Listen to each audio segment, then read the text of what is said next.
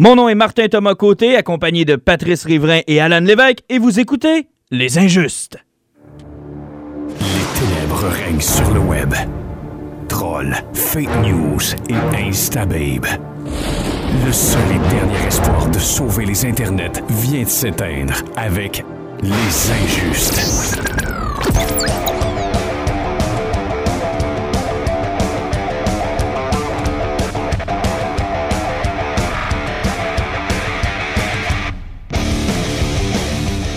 Déjà le cinquième podcast et euh, je sens que ça va peut-être déraper comme la dernière fois dû à cette euh, grande fatigue qui s'est installée. Les boys, mes injustes, comment ça va? Ah, c'est la grande forme, un petit peu fatigué, mais on est dans le très sérieux. On est resplendissant. Dans le rush des fêtes, d'abord, il y a beaucoup de nouvelles qui sortent, il y a beaucoup de films qui sortent, il y a beaucoup de stocks. Euh, Vous travaillez, on travaille tous dans des endroits où le rush est avant le temps des fêtes. Fait qu'on va se le dire, là. On est tous un peu épuisés, mais on a quand même trouvé le temps de lire tout ce qu'il y avait à lire, de regarder tout ce qu'il y avait à regarder. Et euh, pour ceux qui s'attendent à une critique de Justice League, ce sera dans le prochain podcast. Je vais laisser les gens aussi, hein. Une critique que j'ai eue la dernière fois, on, on est peut-être trop rapide pour le monde, hein. Beaucoup de monde qui ont écouté le podcast, qui n'avaient pas vu encore Thor Ragnarok la dernière fois, qui se sont dit laissez-nous le temps d'aller le voir.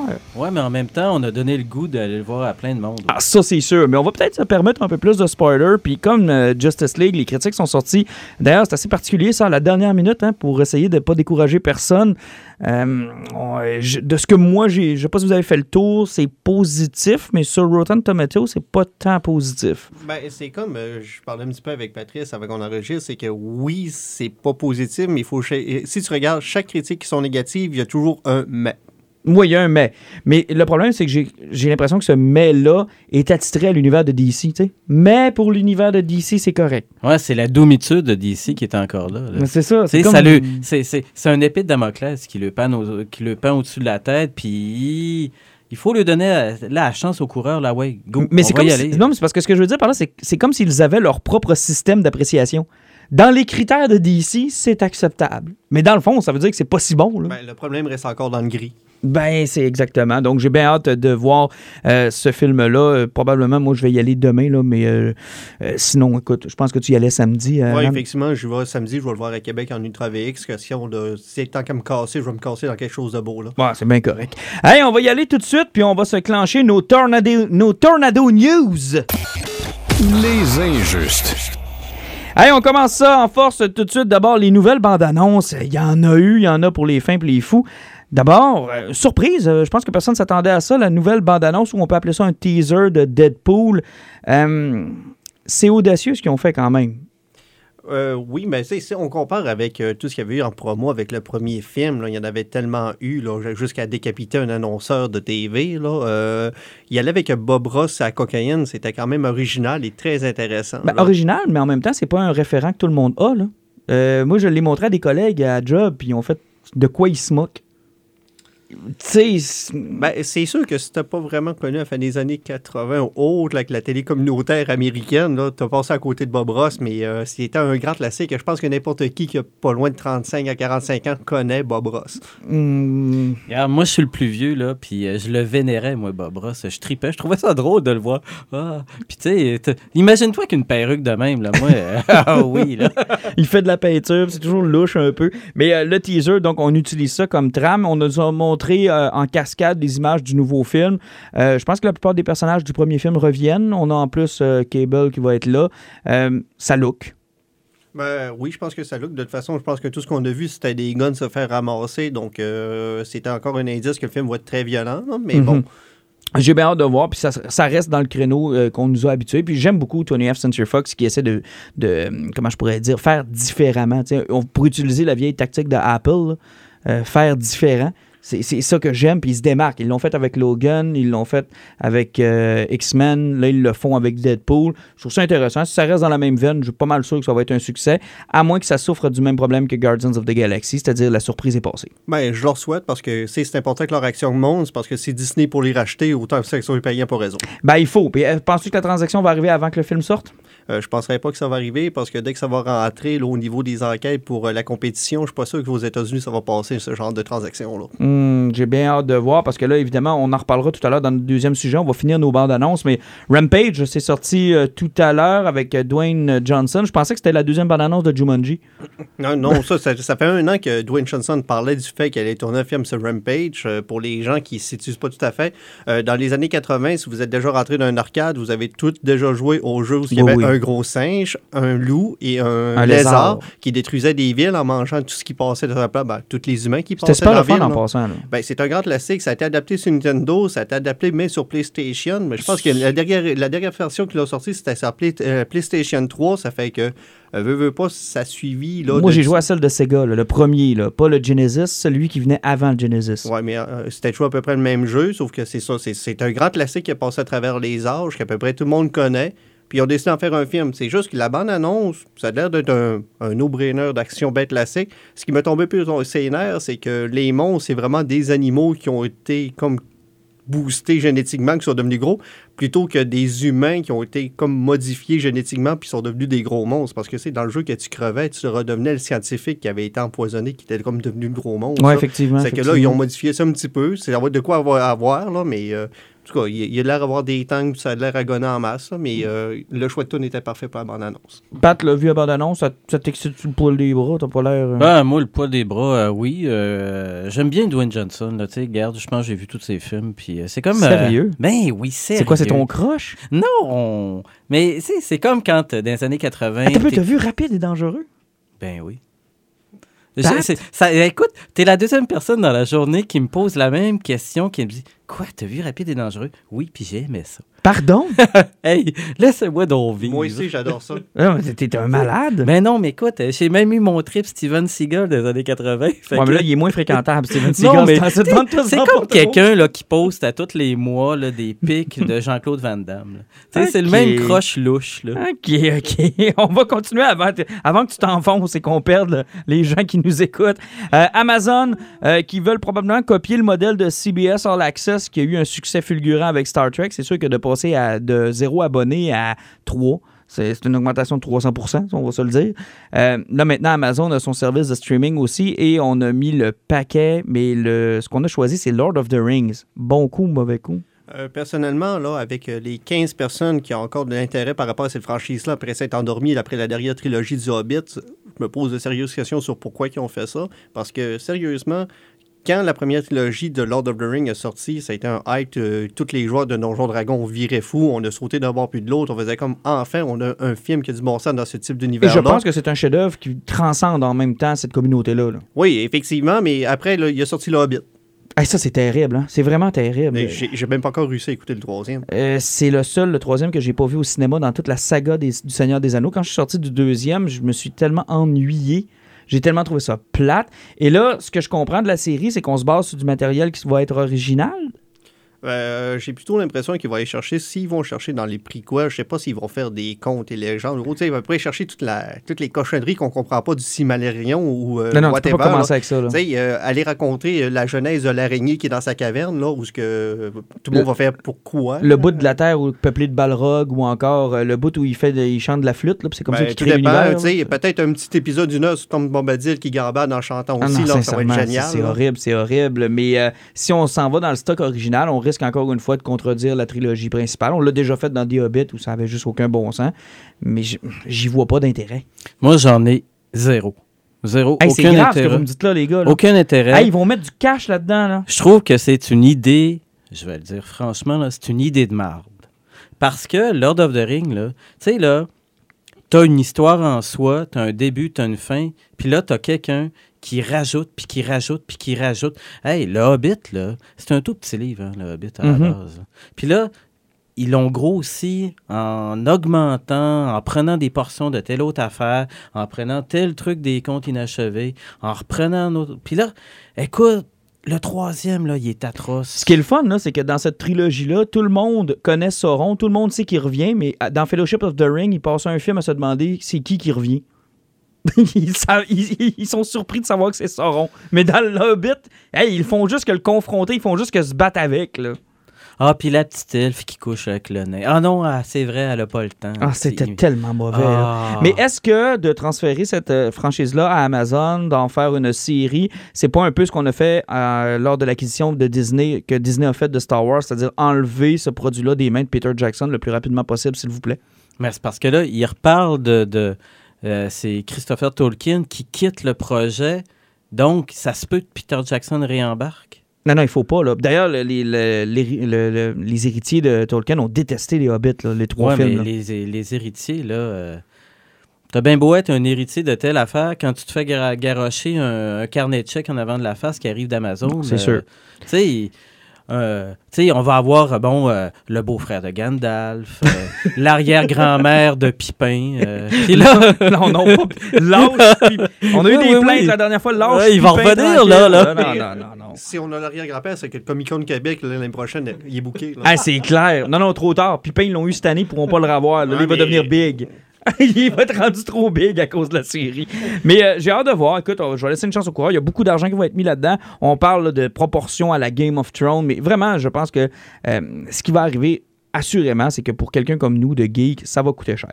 Tu vas avoir CBS All Access pour les gens des États-Unis, tu vas avoir Netflix, tu vas avoir le streaming de Disney, tu vas avoir maintenant Amazon avec Lord of the Rings. À un moment donné, il y a du monde qui suivront plus. là. Il y a du monde qui suivront juste Oui, effectivement. Puis en parlant de ça, je pense que c'est notre prochain jeu qu'on va embarquer justement c'est dans le même euh, su- dans le même ligne avec le Disney là, qui veut sortir sa série originale justement de Star Wars pour leur Netflix Disney. Euh, c'est le même principe, sauf que les autres, ils n'ont pas besoin d'injecter de l'argent. C'est déjà une propriété qu'ils ont. Sauf que c'est chose, c'est que chaque, chaque euh, streaming va essayer d'avoir sa grosse série qui va chercher une niche de geek pour essayer d'aller chercher son monde pour s'abonner. Sauf que comme tu dis, à un moment donné, là, ça, Ben, ça- parce que euh, quand on avait des postes spécialisés sur le câble, elle- tous ces postes-là étaient fédérés sous le câbleau distributeur. Donc, tu sais, tu t'abonnes à un câbleau distributeur, tu choisis tes postes, merci. Le problème de ces systèmes de streaming-là, c'est qu'ils ne sont pas fédérés. Faut que tu- ils marchent tous indépendamment l'un des tu autres, sais, c'est quoi le gros problème? C'est qu'on est Canadien. Entre autres aussi. Parce que, tu sais, si tu s'en vas aux États-Unis, ta connexion Internet va te coûter 20$ par mois. C'est que même si tu as deux, trois euh, sites à te rajouter là-dessus, ça paraîtra pas. C'est juste qu'ici, notre Internet coûte 90$ par mois. C'est que si tu rajoutes 30$ de, de- de streaming là-dessus, ça fait mal. J'ai un de mes chums qui a changé son char cette semaine. Il vient de réaliser puis de rentrer en 2017 qu'il n'y a plus de lecteur CD dans son char. Il n'était pas abonné à Spotify. Là, Là, il vient de se rajouter un 10$. là.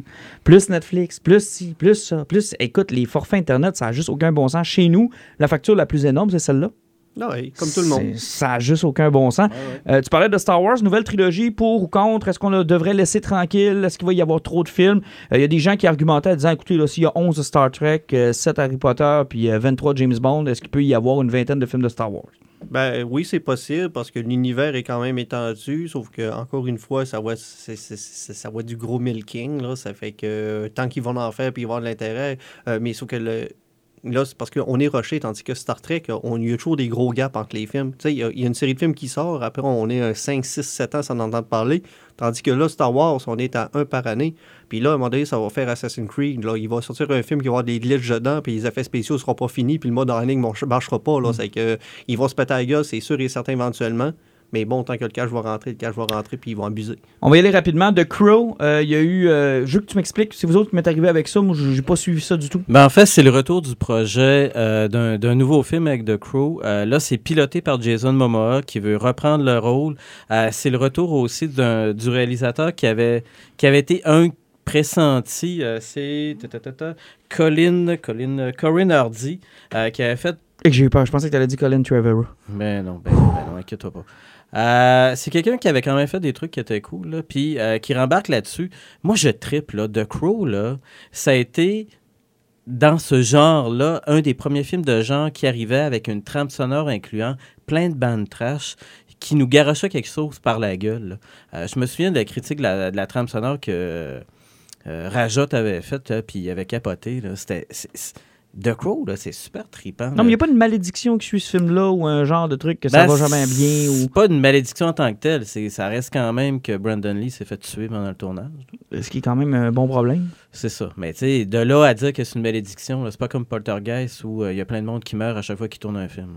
ça, c'est assez inquiétant Ça, d'ailleurs. c'est- c'est Mais qu'est-ce qui vous excite là? C'est quoi? Ils vont refaire le film? C'est encore un remake ou c'est Non, juste mais un- James O'Barr, à la base, bon, il avait fait. euh, c'est- comme un esprit qui s'incarne via ce corbeau-là pour, pour une vengeance. Mais il y a eu plein d'itérations de ça. Euh, il y a eu euh, une maîtresse de maternelle qui a été The Crow. il y a eu une série de télé, puis trois films. Donc, c'est jamais le même gars. là. OK. Fait que là, ce serait une suite à tout ça ou juste quelque chose d'à côté ou de... C'est un reboot. un reboot? C'est un reboot, puis je m'en fous c'est qui, là, tu sais, ça peut être un mécanicien, euh, ça peut être euh, Joe, euh, danseur nu euh, chez O281. Ah, ça n'a ouais, pas euh, d'importance, là. particulier, ça. L'idée, c'est le principe de la vengeance qui revient avec le Crow, avec la- la- l'icône, le personnage qui est cool. Donc, euh, possibilité de voir ça en quelle année à peu près, si ça commence, si c'est les premiers balbutiements? Ouais, gars, ça, ça fait à peu près ça, ça- ça fait plus de 7 ans qu'ils essaient de faire ça. Ouais. Si on entend parler pour 2019, on est chanceux, sinon le projet va encore tomber. Là. Mais encore une fois, c'est un reboot d'un grand classique du cinéma, donc euh, ça, ça va être un projet casse-gueule. Euh, on y va avec, euh, puis je termine avec ça, avec euh, le monde du gaming, parce que c'est la sortie de Star Wars Battlefront 2. Vous allez me dire, vous avez parlé beaucoup de Star Wars, mais ce qui est important dans ce euh, dossier-là, c'est surtout le fait que ça va devenir de plus en plus impossible de progresser dans un jeu sans sortir la palette. Oui, mais ça, c'est le phénomène EA qui est reconnu depuis plusieurs années. Euh, même dans certains jeux qui avaient sorti dans, le milieu des années 2000, quand on est qu'à passer à, à Dead Space, euh, il y avait des affaires que tu payais, des microtransactions pour booster ton personnage et autres, puis ils ont toujours été très forts là-dessus. C'est qu'ils sortent un jeu, euh, tu peux mettre 10 000 heures pour réussir à atteindre ton niveau, ou tu peux mettre 300 pièces pour l'atteindre en 15 minutes. Ça fait que là, on est dans un univers qui est PVP, avec euh, des espèces de loot crate qui donnent des bonus à tes personnages, autant de la force que des points de vie. Ça fait que si tu mets 100 pièces dans le jeu, tu vas être déjà trois fois plus fort que tous les autres qui vont jouer contre toi. Donc, euh, tu te ramasses dans, dans- dans un niveau PVP qui est inégal parce que tu te ramasses dans du pay to win. Et déjà que tu payes ton jeu 90 pièces, être obligé de repayer par après pour jouer là-dessus parce que le principe d'un PVP, normalement, c'est de jouer pour gagner des points pour réussir à gagner tes trucs. Sauf que Mhm. là, ils mettent un système que tu peux, euh, tu crosses le système direct avec du cash. Est-ce qu'on a finalement atteint la limite qu'on devait pas passer? Parce que j'ai entendu des chiffres astronomiques. J'ai entendu là, que 2500 pièces si tu veux vraiment progresser dans le jeu, vraiment là, de, de façon exponentielle. Est-ce que là, on a atteint un, un moment où, parce que là, il y, a- il y a un mouvement de boycott, on a-tu atteint le point de rupture? Euh, on a atteint le point de rupture, ça fait très longtemps, mais c'est parce que ce qui arrive, c'est qu'au niveau de la communauté des gamers, c'est qu'on réalise plus que euh, le prix des jeux de 80$ est irréaliste. S'il y a des Season Pass ou tout, ce que les jeux montent à 130 en montant, c'est parce que c'est le prix réaliste d'un jeu maintenant. là. C'est parce qu'un jeu coûte plus cher qu'une meilleure production au cinéma à produire. Ça fait que si tu as juste 4 millions de personnes qui t'achètent ton jeu, mais qui t'a coûté euh, peut-être 500 millions à produire, là, euh, t'es en perte. Là. C'est que si tu sors pas quelque chose pour que le monde gaspille par après, t'auras plus de jeu par après. Voici les injustes.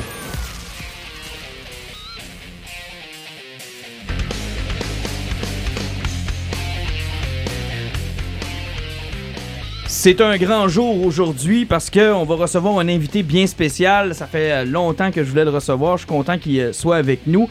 Je vous ai parlé la semaine dernière euh, de son dernier livre, Il y aura des morts, qui, euh, qui était à paraître au moment où je vous en ai parlé. Euh, Pat, tu as eu l'occasion de le placer sur les rayons, c'est fait? Euh, oui, on l'a placé en roche. Comment ça s'est passé? Ça- Il y a eu beaucoup de monde? Ben, ça a été assez fou, là. Écoute, euh, c'est un événement à chaque fois qu'il en sort un. C'est normal. là. Ben, c'est effectivement. Puis c'est l'occasion aussi pour euh, certains de se procurer ces anciens romans, puis de se mettre à jour, de se mettre à la page. Moi, j'ai eu l'occasion de lire chez Alan, que tu es en train de le lire. Euh, oui, j'en ai à peu près la moitié lu présentement, là, puis euh, j'ai beaucoup de plaisir. Beaucoup, beaucoup de plaisir. Fait qu'on a l'occasion euh, aujourd'hui de recevoir Patrick Sénécal, le célèbre auteur de romans euh, d'horreur, de suspense, de thriller, on peut dire ça comme ça. Euh, Patrick, bon, euh, bonsoir, comment ça va? Bonsoir, ça va bien, merci. Hey, je suis vraiment content que tu sois avec nous aujourd'hui. Euh, tout d'abord, euh, c'est quand même un nouveau livre, c'est presque un par année depuis quelques années. Euh, On t'a même comparé à Stephen King. Coudon, est-ce que tu as une armée de singes bonobos dans ton sous-sol qui écrivent pour toi ou Ouais, c'est ça. le- le- le- il va y avoir des rumeurs que, je, je n'écris pas mes propres livres parce qu'on sait qu'aux États-Unis, il y a certaines personnes qui ont. des auteurs connus qui ont effectivement ce qu'on appelle des nègres, c'est-à-dire des, des, des gens qui écrivent pour eux. Euh, c'est pas un thème raciste, là, c'est, le, le, le Mhm. mot s'appelle comme ça. Euh, mais non, c'est pas mon cas. Euh, puis en, en- en même temps, quand tu écris à temps plein comme moi, écrire un roman par année, c'est pas si euh, exceptionnel que ça. Là. C'est pas. Il y a quand même beaucoup d'auteurs qui travaillent, euh, d'auteurs qui, qui, qui- qui écrivent à temps plein puis qui arrivent à en faire. Mais Michel Tremblay fait un roman par année. Là. Bon, Ben, il faut le dire, donc- c'est ça, c'est que tu es à temps plein, tu es un des, Oui. des auteurs québécois qui vend beaucoup et qui peut vivre de son oui, art. exact, exact. Je peux, puis, puis c'est ça mon métier. Alors, si c'est mon métier que je l'exerce à temps plein, ben, vois pas pourquoi je prendrais cinq ans pour écrire un roman. Ceci dit, euh, j'en fais un par année parce que ça donne que, je suis capable. Mais là, tu vois, là, je viens de sortir celui-là. Fait que pour qu'il y en ait un autre de près en automne prochain, je vois pas trop comment je pourrais y arriver. Là. Fait que j'ai comme l'impression que je vais sauter une année, une année. Mais bon, j'ai d'autres projets, ceci dit. Là, il y a d'autres trucs qui s'en viennent. Mais euh, un roman chez Allé, là, le roman traditionnel annuel euh, de noir, d'horreur, thriller. Euh, L'automne prochain, peut-être que j'y arriverai pas. Mais tu sais, pas grave. Là. C'est deux ans, ça sera deux ans. Là. Pas plus grave que ça. Oui, mais en même temps, les, les- les fans euh, prennent le temps de le savourer. Euh, ça te permet d'ouvrir la porte à, à un paquet d'autres gens qui, qui- qui vont découvrir ton style aussi. Là. Euh, Oui, oui, oui. Mais, mais les fans sont, si, on- si je me fie aux fans, les fans, ils voudraient que j'en sorte quatre par année. Ça, Ah, mais ça, C'est. Les fans.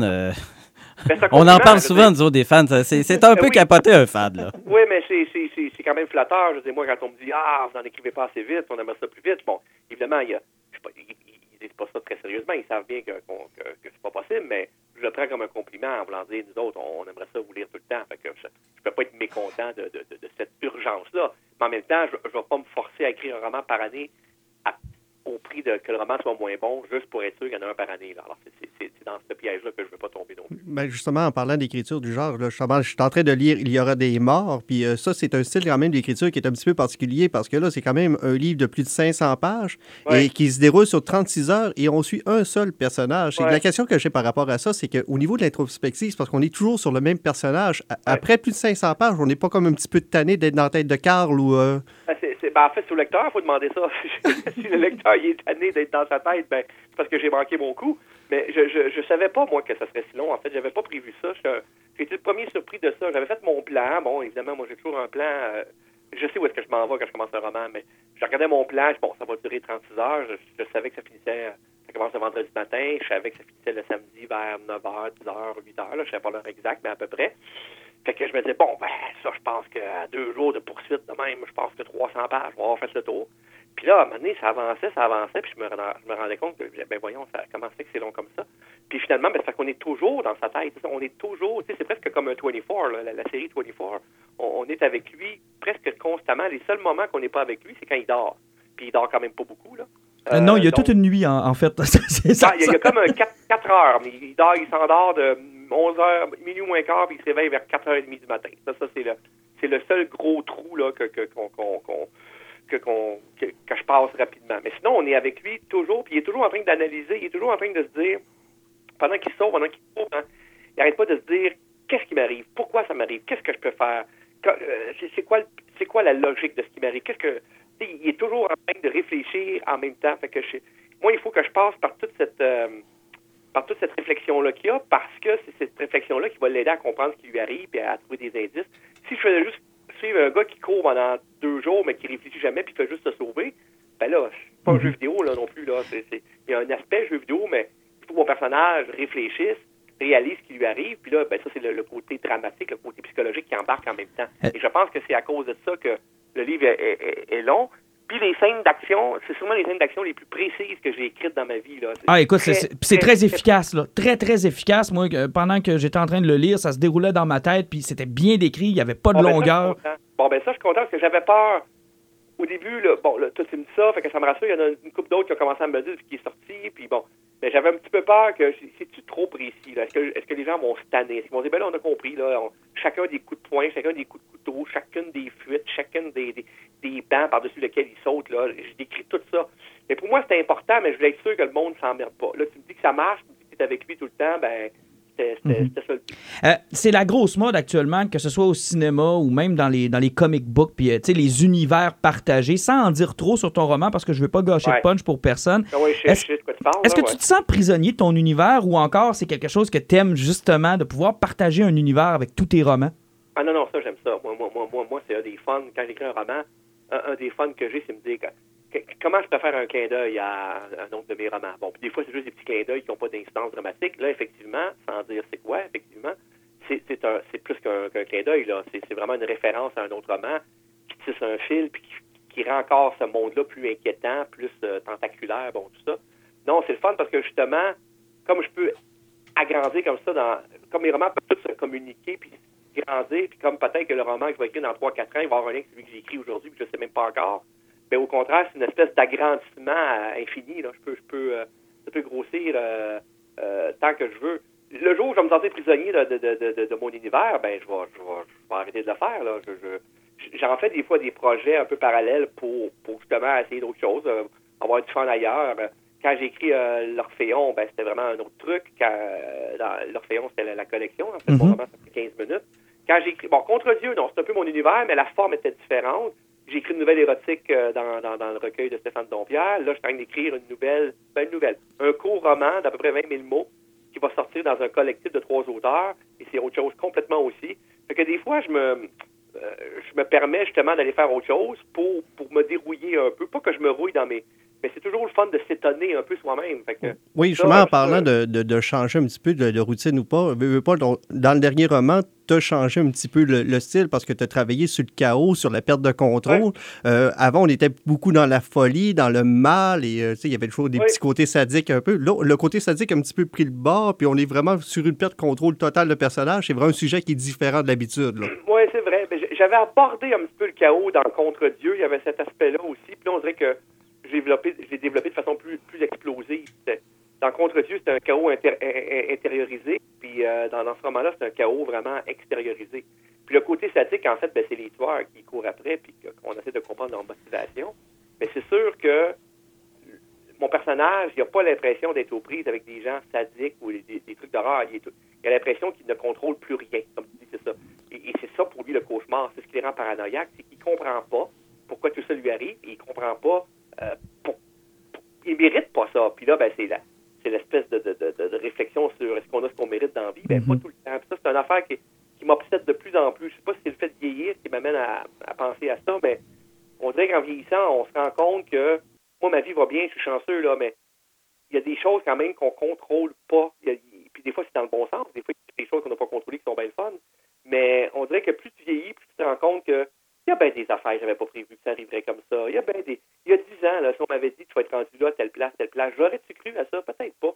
Puis moi, moi c'est plutôt positif que je suis rendu que je suis rendu, mais il y a des gens que c'est le contraire, qui leur arrive des affaires. On a eu des amis, moi, ma blonde, autour de nous autres, qui leur arrive des trucs, des fois, épouvantables, puis ils méritent pas ça, là. Fait que moi, cette espèce d'idée-là que, crime, t'as beau faire tout ce que tu veux pour être euh, en santé, t'as beau faire tout ce que tu veux pour être un bon gars, une bonne fille, euh, t'as beau être un bon père de famille, t'as beau être... Tu sais pas ce qui peut arriver. Il, il peut arriver n'importe quoi. Puis oui, Mhm. c'est quelque chose que, que, que j'avais goût d'explorer dans ce moment-là, à travers une bonne histoire, là. Euh, parlant des choses positives, ouais, par- parlant des choses positives qui t'arrivent, est-ce que le, le cinéma, la télé ou toute autre forme de média pour toi c'est terminé ou tu as encore des projets, tu as encore des choses qui Non, gênent? non, il y a des projets. C'est juste que je veux. Comment je dirais bien ça? Je, je veux plus mettre. Pour moi, la, la TV puis le cinéma, je veux que ça reste des bonus dans ma carrière. Je, veux que ma vraie carrière soit celle d'écrivain. Parce que c'est celle que, que je que je maîtrise le mieux, c'est celle qui est la plus euh, celle qui a le moins de compromis, celle où je m'épanouis le plus comme artiste. Il y, a, toujours quelque chose de frustrant d'écrire le cinéma ou la télévision. Tout le temps. Tout le temps, tout le temps. Parce que t'as pas le choix de faire des compromis, t'as pas le choix d'être à la merci d'un budget, d'être à la merci de, de, de- de contraintes. Bon, c'est, c'est, c'est- tu peux jamais faire complètement ce que tu veux. Parce que, formidable. Pardon? parce que c'est vrai que surtout euh, aujourd'hui, notre cinéma de genre souffre tout le temps de la comparaison. là. Oui, mais c'est ça. Mais la comparaison, c'est ça, c'est que c'est pas une bonne idée de faire une comparaison parce que il y a deux choses là-dedans. Si on veut faire du cinéma d'horreur comme les Américains, ben on, on va, on va perdre. On va perdre parce qu'on n'a on pas les moyens, on va, on va avoir de les fous, tout simplement parce qu'on va avoir de cheap. Puis de toute façon, est-ce une bonne idée de vouloir faire comme les Américains? Point. Je veux dire.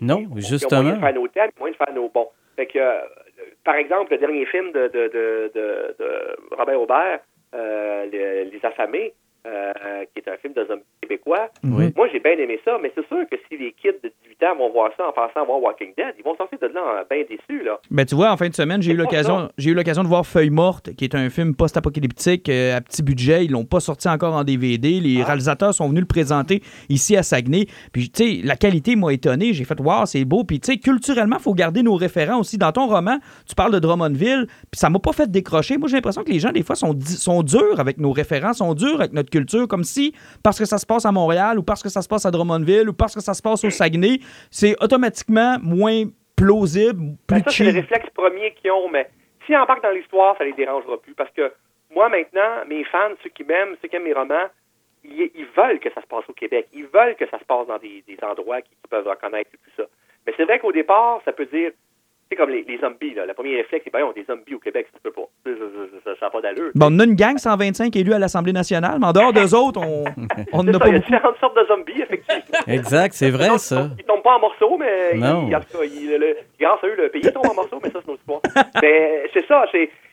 Moi, j'encourage le monde à aller voir le film des affaires parce que c'est un maudit bon film, mais, mais c'est pas un film de zombies comme les Américains. C'est autre chose. C'est plus des zombies existentiels. C'est plus. euh, Ouais, mais c'est. effectivement, si on compare, c'est- une erreur. Faut pas comparer. Mais c'est ça, c'est c'est ce qui est intéressant, c'est que on a notre, notre identité propre. euh, tes romans sont inclusifs. C'est intéressant de se reconnaître dans des lieux, tout ça. C'est ce qui fait toute la force de, de notre culture québécoise par rapport à l'horreur, par rapport à la science-fiction, par rapport au cinéma policier ou des trucs comme ça. Oui, moi, je trouve moi, je ça oui. génial, là. Puis moi, je pense que des, des artistes qui veulent. Je nomme, je nommerai pas de nom, là. Euh, Benoît, vraiment des, j'aurais vraiment des noms à donner. Ben, en tout cas, il y, a- des- il y a des- il y a des réalisateurs, il y a des écrivains, il y a des, il y a des artistes qui, pendant qu'ils créent quelque chose, ils sont déjà en train de penser à comment ce truc-là pourrait se vendre aux États-Unis, comment il pourrait être acheté par les Européens, comment il pourrait déjà Mm. avoir. Et ça, je trouve que c'est une erreur. Je pense qu'il faut, il faut écrire pour soi, il faut créer pour les gens d'ici. Et si ça marche ici, là, ça peut peut-être marcher ailleurs. Bah- Mais l'inverse, ça arrive jamais. Mais en Ouais. même temps, tu sais, on regarde, là, tu sais, Denis Villeneuve réussit à l'extérieur. euh, nos créateurs travaillent sur les effets spéciaux de X-Men. euh, Ah oui, mais Denis Villeneuve, il s'est fait reconnaître. Il s'est fait connaître parce qu'il a fait des films ici qui se sont fait reconnaître, euh, remarquer à l'étranger. C'est ça qui est Mhm. formidable. Tu sais, il n'a pas envoyé ses premiers scénarios à, à Los Angeles, Denis Villeneuve. Il a fait beaucoup de films ici au Québec où il s'est fait remarquer comme oh, qui est intéressant. Là, il fait des choses, euh, oui, québécoises, mais en même temps avec sa griffe à lui. Il y a quelqu'un qui a fini par remarquer ça à Hollywood, qui a dit ah, euh, puis ce qui est fort de Denis Villeneuve à date, c'est qu'il garde, il garde son intégrité à travers tout ça, parce qu'il y a beaucoup de, réalisateurs étrangers qui ont été à Hollywood qui se sont fait bouffer par la machine. Villeneuve réussit à avoir un assez bon contrôle de ce qu'il fait. Je suis sûr qu'il fait des compromis, tout le monde en fait. Puis je suis sûr qu'à Hollywood, il en fait plus qu'il aimerait. Mais en même temps, quand tu regardes ses films, on sent, on sent quelque chose de personnel à Denis Villeneuve. Ça, je trouve ça vraiment, vraiment cool que- qu'un Québécois puisse faire ça. Maintenant, ce que j'espère, par exemple, c'est qu'il va revenir faire des films ici. ben, on le souhaite tous que son expérience puisse triste, profiter. oui, c'est ça. Ce qui serait triste, ça serait que là, il nous oublie, puis qu'il, euh, puis moi, je pense, puis j'y en veux pas, puis euh, s'il était devant moi, il me dirait peut-être non, non, Patrick, inquiète-toi pas, je ferai pas ça. Mais je pense que ça va être difficile pour lui de revenir faire des films ici, parce qu'il va se faire offrir des beaux gros jouets, là, à Hollywood. Ah, c'est clair.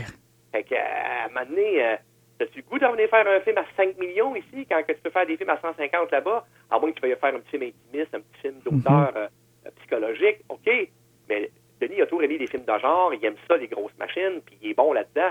Fait que ça va, ça sera pas facile pour lui de revenir faire un film ici, mais il faudrait. Ben, c'est des gens qui peuvent aider, Pa- Patrick, sans vouloir, puis je te mets dans cette catégorie-là aussi. À chaque fois que tu nous parles, à chaque fois que tu parles aux, aux auditeurs, à chaque fois que tu parles aux gens autour de toi, c'est d'aider aussi à justement conscientiser les gens, puis à, les- à- à leur dire, regarde, encouragez-le votre cinéma, encouragez-le vos auteurs, puis on va peut-être pouvoir justement produire à plus gros budget, tu sais. Oui, puis c'est pas, c'est- pas encouragé là, coûte que coûte, dans le sens que. Comment je dirais bien ça? Si c'est Euh, mauvais, c'est mauvais. Les dangereux, Ben, c'était voilà, mauvais, puis hot dog, c'était pas bon. Moi, je- Bon. Puis moi, je vais dire quelque chose qui va. Puis c'est pas la première fois que je dis ça, puis je sais qu'il y en a qui n'aiment pas ça quand je dis ça. Mais moi, je trouve que la moyenne des films québécois est- au, au bâton est pas forte. Vraiment pas. a- Je trouve que c'est pas fort comme moyenne au bâton parce que, parce que notre système de financement de films étant ce qu'il est, ça, ça coince, ça nous empêche d'être bien, bien créatifs, bien imaginatifs. Donc, c'est pas vraiment la faute des créateurs.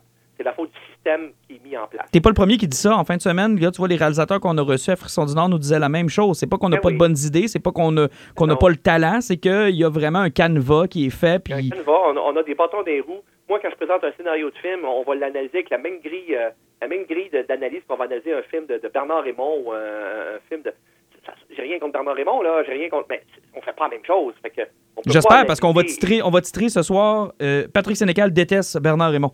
Non, c'est ça, c'est je suis pas un fan de ces, je suis pas un fan de ces films, c'est pas. j'ai- Ce cinéma-là a le droit d'exister, là. Il a, il il bon, c'est un cinéma qui, est bien fait et tout. Mais comment, comment peut-on se poser comme analyste de film des questions qu'on se pose quand on, analyse un, scénario de Bernard Raymond ou puis après ça qu'on analyse un de mes films? Je veux dire, on n'a pas les mêmes intentions. Moi, j'ai déjà dit à un des, gars euh, qui, était à, à, à Sodec, on dînait quelque part, on était- puis j'avais dit, on parlait de ça, je dis, hey, votre système, il n'est pas évident, non, non, non. Je dis, tu te rends compte que si David Lynch était québécois, il n'aurait jamais pu financer un film avec le système que là. Il n'aurait jamais eu d'argent pour financer ses films. c'est tellement Hey, vrai. c'est Là, c'est tellement le gars, bien il m'a dit, là, regardé, c'est fou. Il m'a regardé, puis il a dit, t'as raison. Ben oui. Vous trouvez pas ça affolant comme, comme- comme, constat? Ça, ça vous, ça vous ébranle pas un peu de savoir qu'un David Lynch québécois, peut-être en ce moment, euh, on, on- Puis lui, sa réponse était non, non, si un David Lynch québécois quelque part, il va trouver moyen de se faire connaître en, en faisant autrement que par, par le, le, le, le, le- le système. Je Ben- trouve ça un peu facile. Euh, Ben, je te mais sens un peu, je te sens un peu amer. Est-ce que l'expérience que tu as eue avec les différents films qu'on a fait, tes scénarios, ça s'est pas passé vraiment comme tu voulais? Je peux pas être amer. Ça va trop bien, mon affaire. Je serais. Ça, serait, ça serait terrible. Ça serait, euh, je, je suis pas amer. Je suis lucide, puis je suis, je suis, euh, je suis prudent. là. Je suis amer. Ben, je veux dire, le, le cinéma, le cinéma québécois, la, la- la manière qu'on fait de la télé et du cinéma au Québec me déçoit. Ça, ça, je trouve ça décevant. Les trois films que j'ai écrits, je trouve que c'est des miracles que ces films-là aient été faits, avec tous les bâtons les roues qu'on a eu et tout. Puis je trouve que sont, assez réussis. Sur le seuil, je je suis pas très content, puis c'est pas la faute d'Éric, c'est de ma faute à moi. Je trouve que le scénario il, est- il est- tout croche. C'est mon premier scénario, je trouve que ça paraît. Les deux autres, je, suis, bien content. Oui, il y a des trucs euh, que je suis un peu déçu, dans le qu'on a des compromis, tout ça.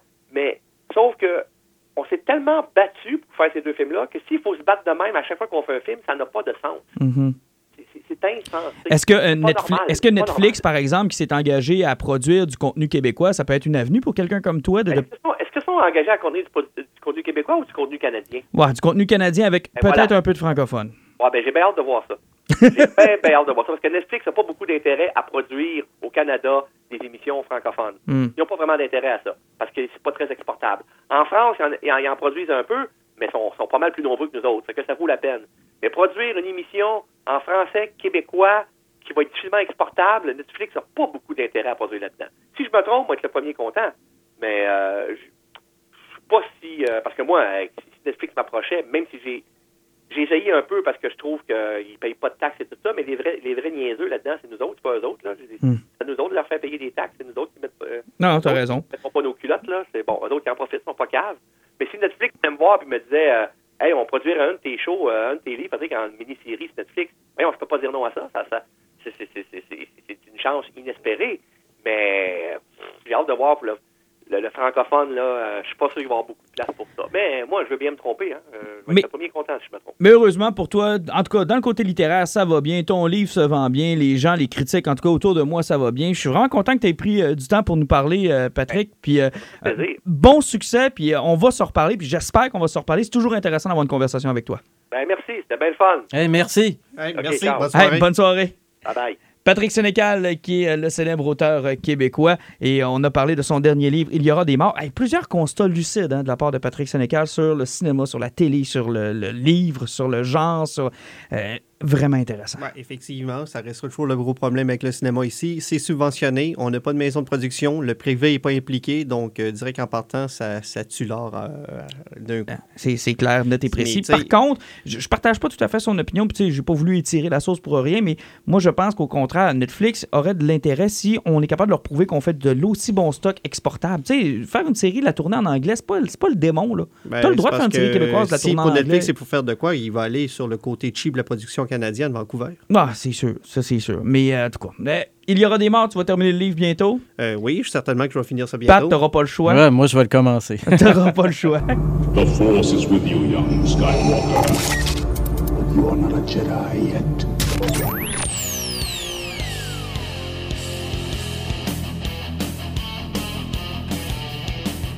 C'est euh, vraiment le podcast des bombes. Parce qu'il est tombé encore une grosse bombe dans le milieu du comic book. Quelqu'un qui est passé au côté obscur de la force. Ou euh, dans le bon côté de la force, voyez ça comme vous voulez. Il s'agit de l'auteur prolifique de Marvel, Brian Michael Bendis, qu'on a tous bien connu si vous êtes dans le monde des comics. Euh, pour. euh, c'est quoi C'est Avenger Disassemble, son, son premier? Ben, on, ben, on l'a pas vraiment connu pour ça. Lui, on l'a surtout connu en- quand il a commencé avec Powers à l'époque. Mhm. Euh, après, il y a eu Alias. Et après, il est embarqué dans le mainstream de Marvel. Il est responsable, entre autres, de quoi? Ultimate Spider-Man, de The Ultimate? Ouais, effectivement, dont euh, une série d'ailleurs où il y a un record, un record parce qu'il avait fait 111 numéros consécutifs avec le même dessinateur de- qui était Mark Bagley. Ben, tu me disais, euh, Pat, c'est carrément le mastermind de Marvel. Ah oui, oui. Euh, c'est c'est lui qui était à la tête de, de tous les gros story arcs, de tous les gros plots. euh, c'est c'est- c'est le cerveau. là. C'est c'est, De euh, House of M, de Civil War, de. tous les gros major events qui arrivaient étaient sous son, sous son contrôle. s'il y avait euh, un scénario qui sortait, s'il y avait un projet qui était, qui était intenté quelque part là-dedans, qui devait arriver, si ça ne cadrait pas dans l'immense organigramme de Bendis, ben ça passait pas. Et là, on va la donner, la nouvelle. Il passe chez DC Comics. Et moi, la grosse inquiétude ou la grosse interrogation que j'avais quand j'ai vu la signature de Bendis, écoute, je pense que la dernière fois qu'on a vu ça, c'est quoi C'est Jeff Loeb? Peut-être? Jim Lee? Quand t'es passé de Marvel à DC, qui a embarqué sur Batman Hush? Euh, Jeff Loeb aussi, qui était parti de Daredevil, puis de Marvel, puis qui était revenu chez DC. C'est des moves qui sont similaires. Plus ou moins, parce que Bendis, là, quand même, ça date d'avant 2005. Il avait commencé vraiment, c'est parce qu'il faut pas oublier que c'est lui que si les Avengers sont populaires puis sont sur la map, C'est grâce à lui. Parce que justement, qu'il avait fait l'Avengers Disassemble, qu'il a eu le House of M. Après, qu'il a lancé sa nouvelle série qui était les New Avengers, qui était dirigée par Luke Cage. Euh, mais il faut lui donner ça, c'est parce qu'au niveau des personnages noirs qui étaient moins connus, il a mis beaucoup de personnages du genre sur la, sur, sur- sur la carte.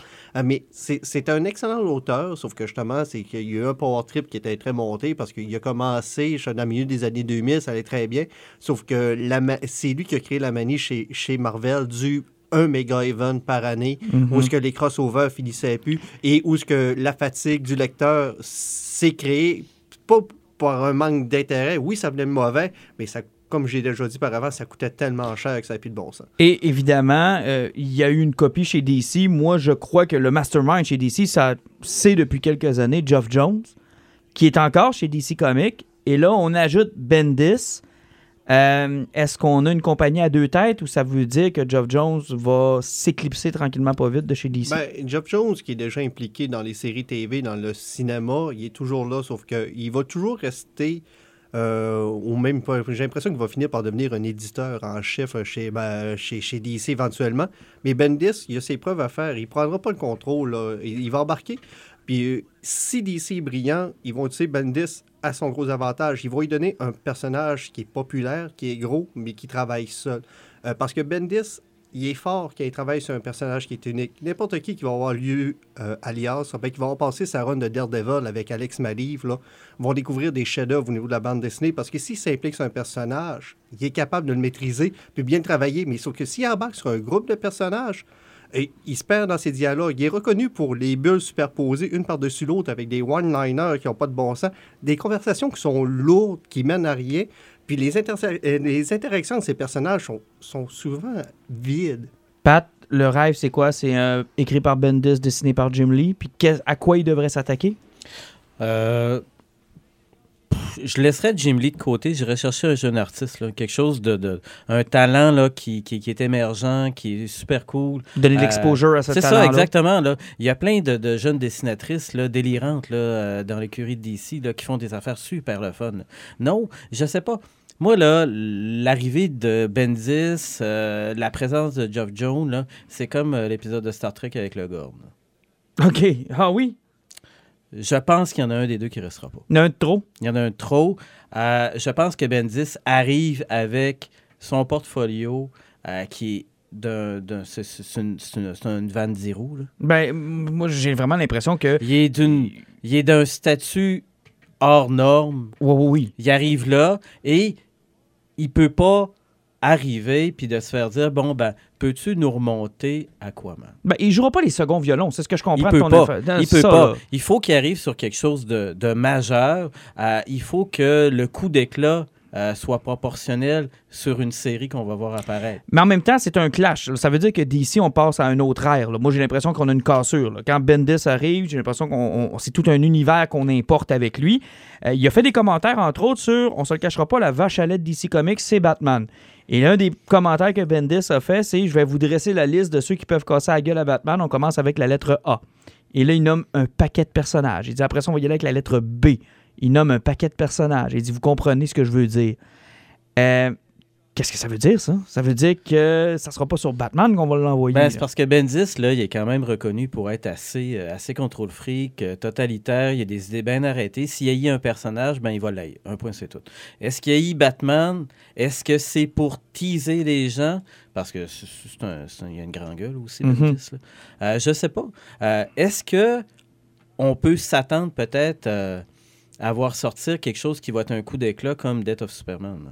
Oh, euh, quelque chose de majeur. C'est là. ça. Moi, je pense que l'arrivée de Bendis pourrait coïncider avec quelque chose d'aussi important et que ça pourrait être le moment euh, où euh, le pivot, là, où on va arriver puis on va dire, euh, comme certains événements ont fait qu'on a passé du Golden au Silver Age, au Modern Age, etc. Mais tu sais, quand tu es dans une écurie ou dans n'importe quel job, quand tu vois arriver quelqu'un de, de la compétition, quelqu'un de gros, moi, je le sais dans mon métier, là, quand on engage quelqu'un de la compétition qui s'en vient ici, on a tous peur pour nos jobs. Je pense à Scott Schneider actuellement qui fait une belle job chez DC avec l'événement de Dark Knight Metal qui était devenu un peu, après Geoff Jones, l'auteur qu'on utilise pour les méga events puis pour, pour mousser beaucoup de livres. Ils doivent être inquiets, ces gens-là, de voir arriver quelqu'un comme Bendis. Parce que tu sais qu'à partir du moment où ce gars-là se met les pieds dans la boîte, il n'y aura plus rien de pareil. Là. Alors, c'est certain qu'il y, a- qu'il y a une inquiétude là, qui, qui va se faire sentir dans tous les bureaux, dans tous les studios.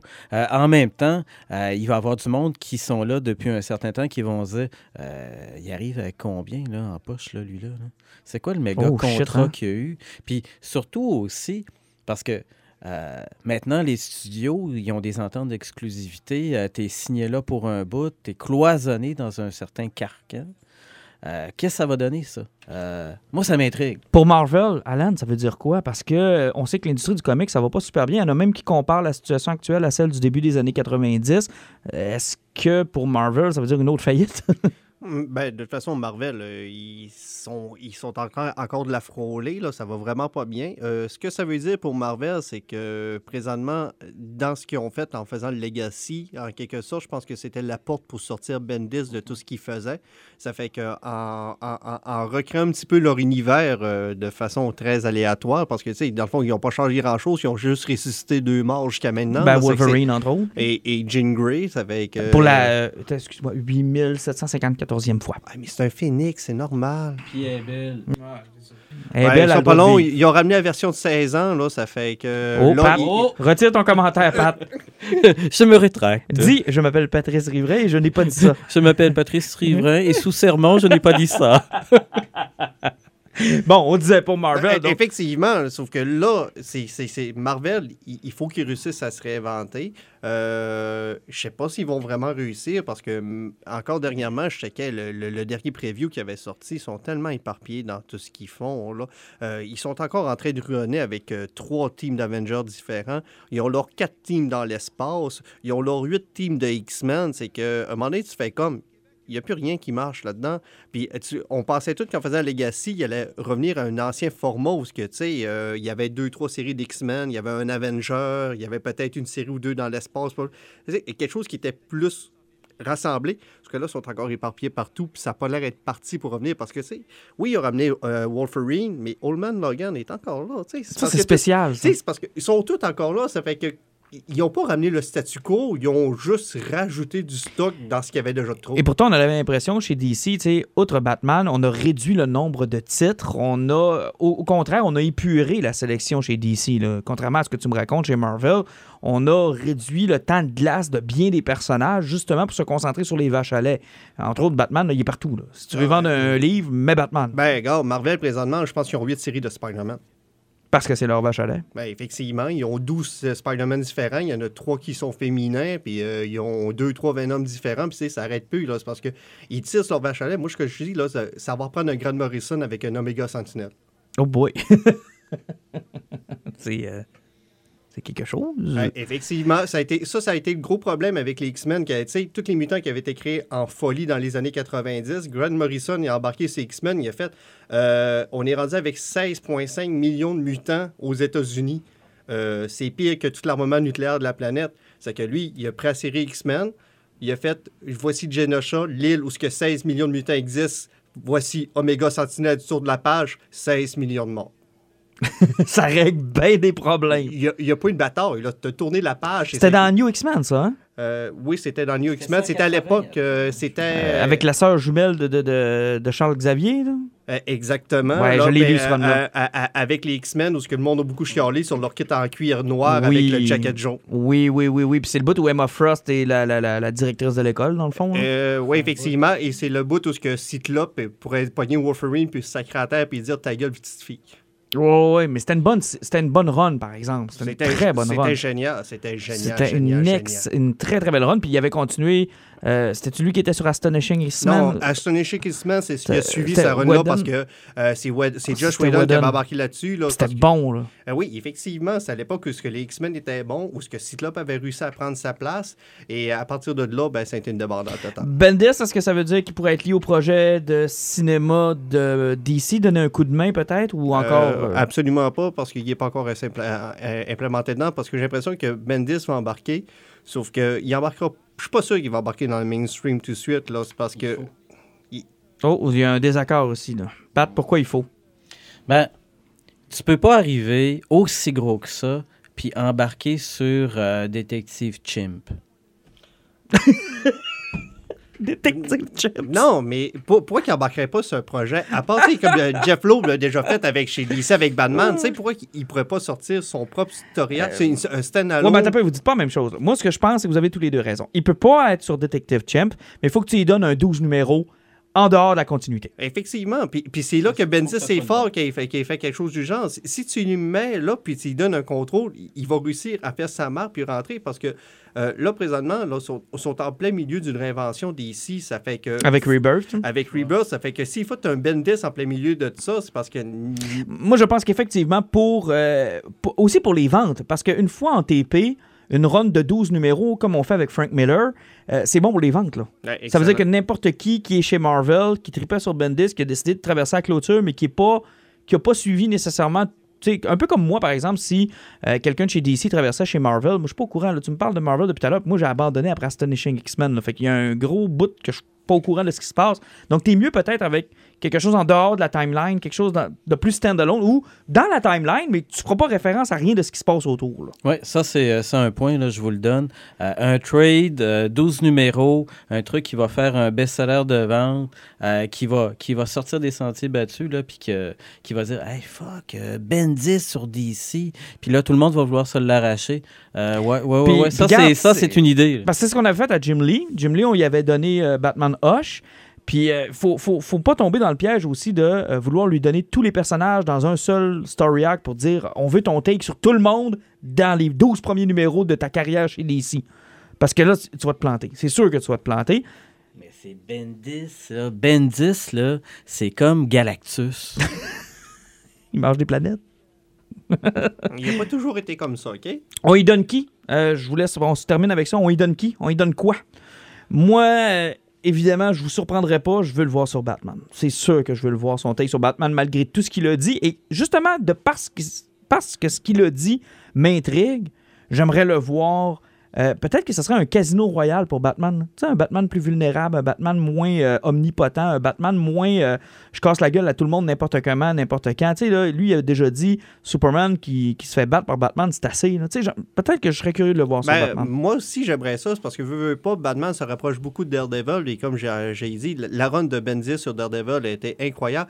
S'il préfère peut-être un Batman, puis il réussirait à aller chercher Alex Maliv, peut-être je serais l'homme le plus heureux du monde, mais ça me semblerait bien gros série. Mais je le verrais sur Superman, par exemple.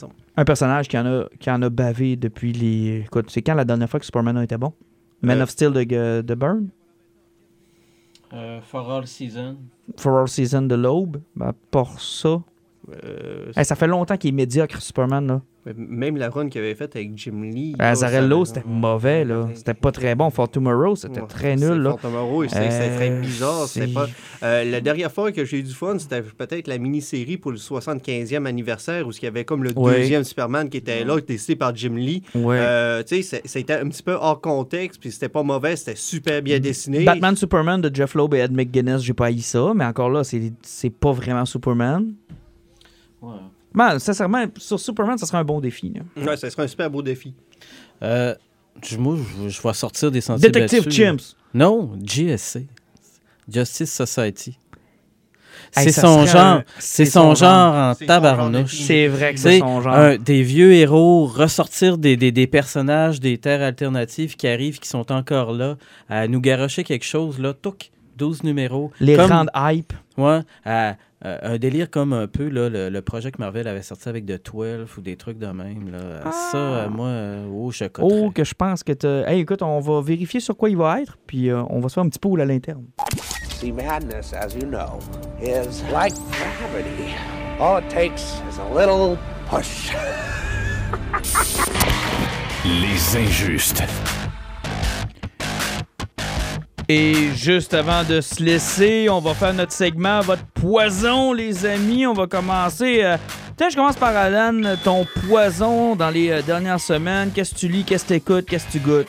Euh, pour faire changement, je vais y aller dans les jeux vidéo parce que là, présentement, cette semaine, j'étais en train de faire le deuxième épisode de Live is Strange Before the Storm, euh, qui est en quelque sorte une suite prequel du jeu original qui était Live is Strange tout simplement. Excuse-moi, puis Pat, on est encore à Duck Hunt.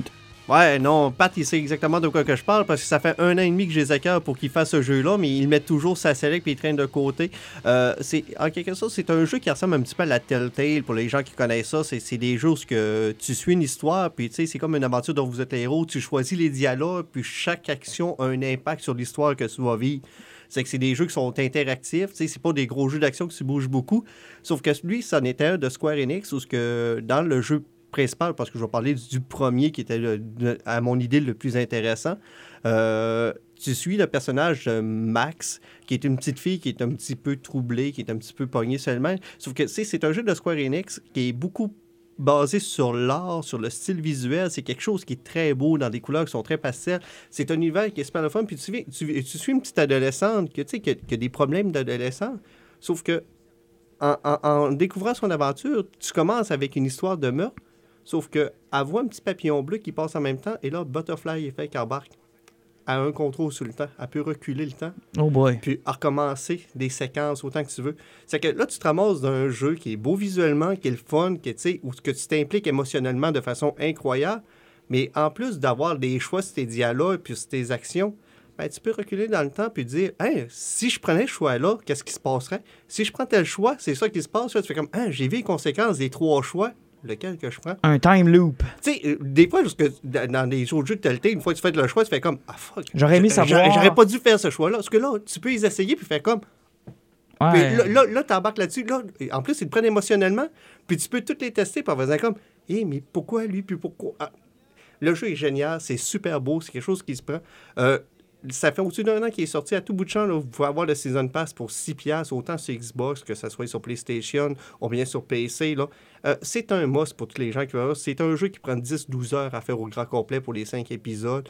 Il y a un prequel qui vient de sortir, il va y avoir trois épisodes. Le troisième épisode n'est pas encore sorti. Euh, sérieusement, là, si vous voulez avoir quelque chose qui est le fun, euh, même des fois pour les gamers qui ont des blondes qui détestent les jeux vidéo, là, c'est c'est le point d'accès. là.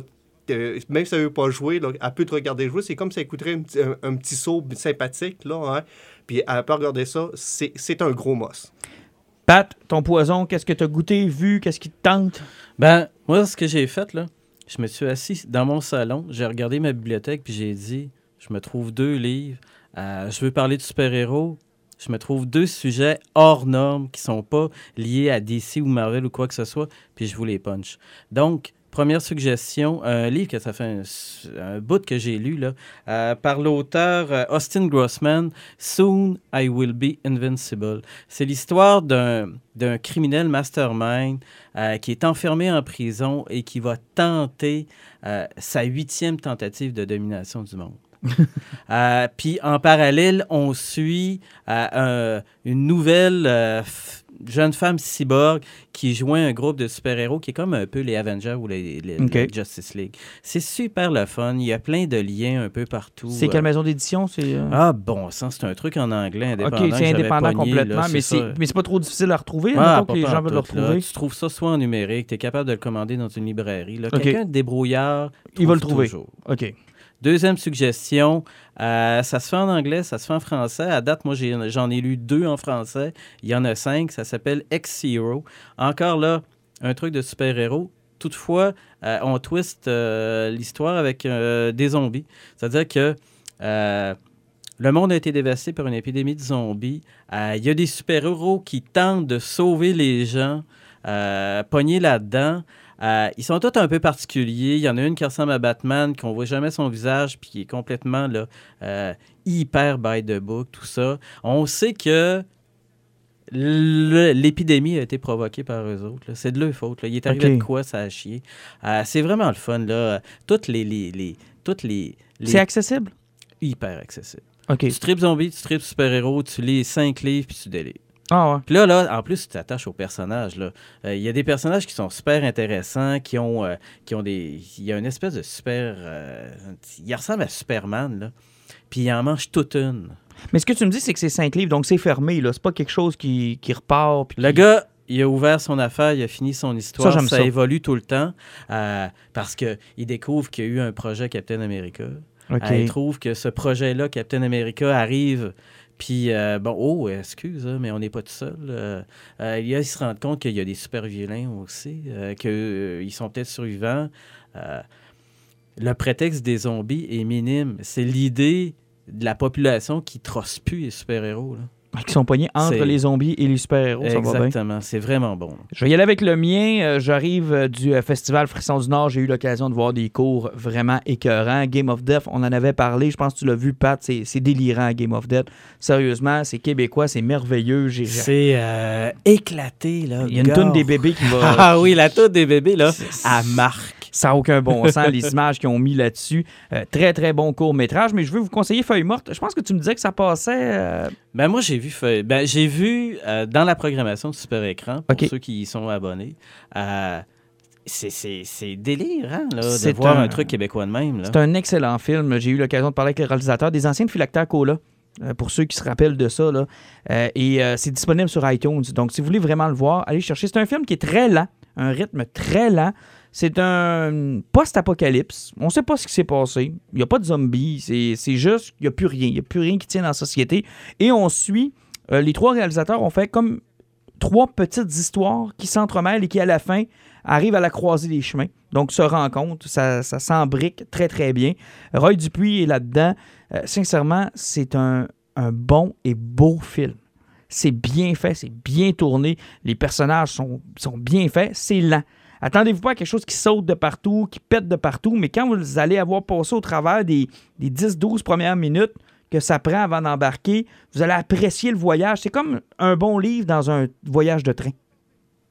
Il n'y a pas de, y a pas de, up and down, il n'y a pas de, de gros paf, pif, pouf, mais c'est réconfortant, c'est bon. Puis à la fin du film, tu vas dire Waouh, j'ai vu quelque chose d'exceptionnel, j'ai vu quelque chose de bien, j'ai vu quelque chose qui mérite que ça sorte en DVD, qui mérite qu'on explore un peu plus ce monde-là. Euh, et ça, tu fais ça sans zombies, sans tueurs, sans, euh, sans gros effets spéciaux. Ce n'est simplement que du survivalisme. Et c'est québécois. Et c'est québécois. Et c'est génial. Sincèrement, si vous avez l'occasion de le voir, soit à la télé payante ou encore aller les aider un petit peu sur iTunes, peut-être que vous n'êtes pas du genre à vous acheter des films sur iTunes, mais celui-là, faites-le une exception. Juste peut-être aller le voir par curiosité. Je, suis convaincu que vous allez aimer ça. Moi, je l'ai vu en présentation à Frisson du Nord. J'ai, vraiment adoré ça. J'ai eu l'occasion de parler avec les deux réalisateurs. Euh, puis ça rejoint un peu ce qu'on, discutait tout à l'heure avec Patrick Sénécal, à quel point c'est, pas facile au Québec de financer ce genre de film-là. Donc, si vous pouvez leur donner un petit coup de main et aller voir sur iTunes, ça va être quoi, le 3-4 piastres? C'est pas grand-chose, vous allez avoir quelque chose de québécois, vous allez pouvoir dire que vous l'avez vu, puis vous allez voir Roy Dupuis dans un rôle tellement différent. Il est coureur des bois avec une ceinture fléchée.